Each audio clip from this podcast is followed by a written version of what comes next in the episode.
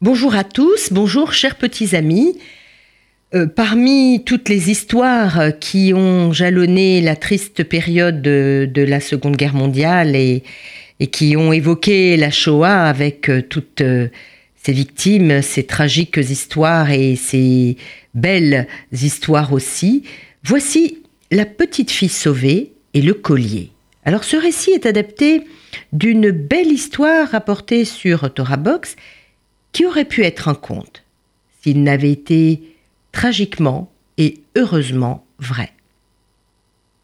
Lorsque les trains pleins de prisonniers arrivaient à l'un des centres d'extermination nazis, euh, de nombreux Polonais sortaient pour les regarder euh, et on les emmenait.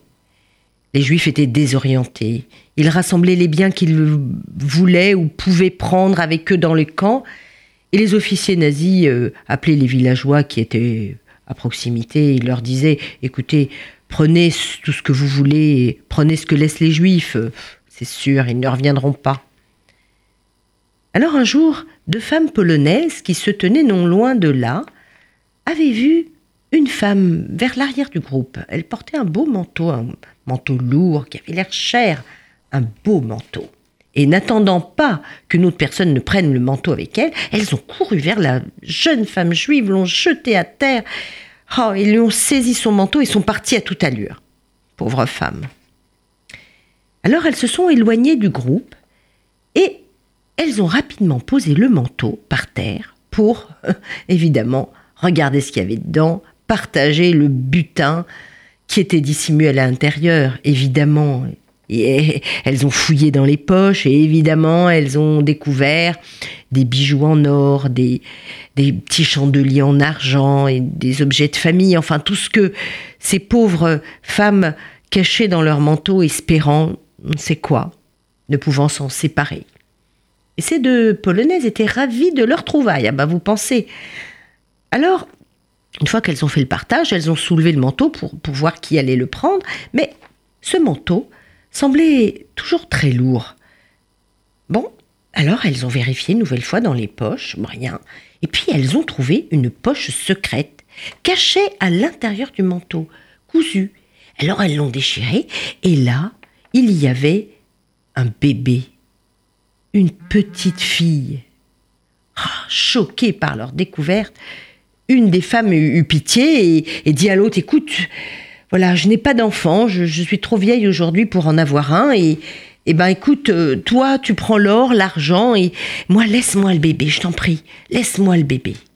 Ok, l'affaire été conclue aussi facilement que cela, malheureusement, ou heureusement pour cette petite fille qui pouvait être sauvée. La femme polonaise emporta sa nouvelle fille chez elle, et au plus grand plaisir de son mari, vous pensez? Ils l'ont élevée, cette petite fille juive, ils l'ont aimée, ils l'ont fait grandir comme leur propre enfant, ils la traitaient bien, ils lui, ils lui ont donné une belle éducation, mais sans jamais, jamais parler de ses antécédents. La jeune fille grandit, elle était heureuse, elle était brillante d'ailleurs, elle excellait dans ses études et elle devint un jour médecin, travaillait dans un hôpital, pédiatre, dans un bel et grand hôpital en Pologne, c'était merveilleux. Seulement voilà, les années passaient et sa mère, enfin oui, sa mère, décéda de nombreuses années plus tard. Alors une visiteuse vint pour lui présenter ses condoléances. Cette vieille femme s'était invitée elle-même et dit à la fille Écoutez, écoutez, voilà, j'ai quelque chose à vous avouer. Je veux que vous sachiez que la femme qui est décédée n'est pas votre mère, n'est pas votre vraie mère. Non, oh non. Elle s'est mise à lui raconter toute l'histoire. Elle ne la croyait pas au début, mais pas du tout, c'était impossible. Mais la vieille femme insistait, mais si, c'est la véritable histoire, j'étais présente. Quand nous vous avons trouvé, vous portiez un magnifique collier en or, avec une écriture étrange dessus, pas de l'hébreu probablement. Je suis sûre que votre mère a gardé ce collier. Allez voir, fouillez dans ses affaires. Allez, allez, allez chercher, je vous attends. Sur le champ, la femme ouvrit euh, des affaires de, de sa mère décédée et elle trouva une boîte à bijoux. Et elle trouva à l'intérieur le collier, tout comme la vieille dame le lui avait décrit. Était choquée. Il avait été vraiment difficile d'imaginer qu'elle était d'origine juive. Mais la preuve était là, dans sa main. Elle était complètement déstabilisée. Alors, comme ce fut le seul lien avec sa vie antérieure, elle le garda précieusement, ce collier. Elle l'a même fait agrandir à la taille de son cou et le portait tous les jours, même si, au fond, elle n'avait aucune pensée pour ses racines juives. Mais un drôle de lien.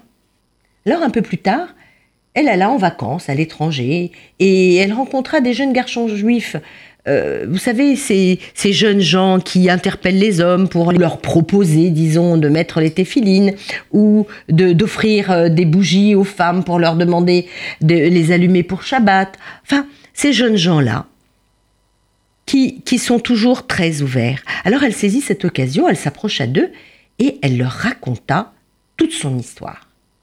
Elle leur a même montré le collier qu'elle portait sur elle. Et, et les garçons ont confirmé, ah bah oui, c'est un nom juif qui est inscrit sur le collier, bien sûr.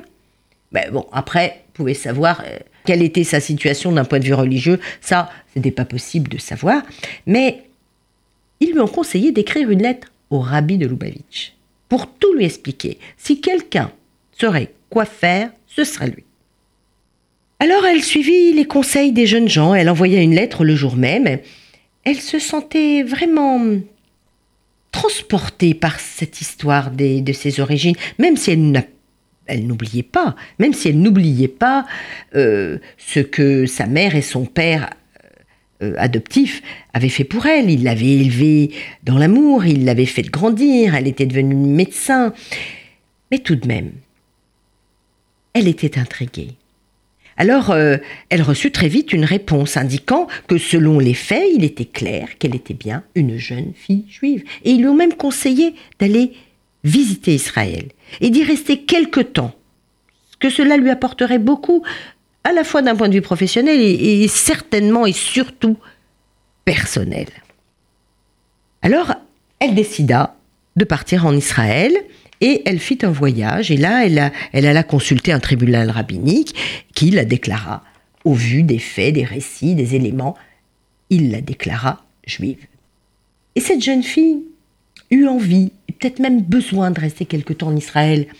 Et, et puis ce quelque temps dura, et puis elle trouva une place dans un bel hôpital, et elle fut acceptée en tant que pédiatre.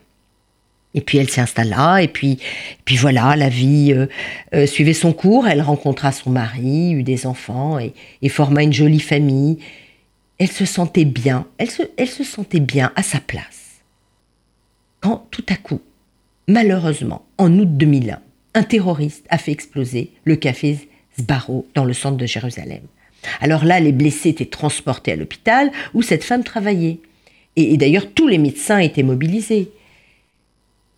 Et puis un patient a été amené, un homme âgé, il était en état de choc, il était perturbé, très énervé, il cherchait partout sa petite fille qui avait été séparée de lui. Alors on lui demanda comment on pouvait la reconnaître. Bon, il, traçait un portrait, somme toute, de petite fille lambda, c'était difficile. Et alors il lui vient à l'idée de décrire le collier en or qu'elle portait. Et finalement, la petite fille fut heureusement retrouvée saine et sauve parmi les blessés. Et à la vue de ce collier, la pédiatre se figea. Elle se tourna vers le vieil homme et elle lui dit Mais, où avez-vous acheté ce collier? Il lui répondit mais on ne peut pas acheter un tel collier. Je suis orfèvre. J'ai fait ce collier moi-même. En fait, avant la guerre, j'en ai fait deux. Deux tout à fait identiques pour chacune de mes filles. Alors voilà, voilà la petite fille de l'une de mes filles. Et l'autre, mon autre fille, n'a pas survécu à la guerre. Un frisson parcoura la pédiatre, d'ailleurs comme le grand-père. Et voilà comment une fille juive, brutalement arrachée à sa mère sur la plateforme de camp nazi, près de 60 ans plus tard, a retrouvé son père. C'est une histoire qui donne des frissons. Alors ayons une pensée pour ces disparus, assassinés. Ayons aussi une pensée pour ceux qui ont sauvé des vies et pour tous ces enfants cachés, ces rescapés. Ayons une pensée pour toutes les victimes de la barbarie. On ne les oubliera pas. Au revoir à tous.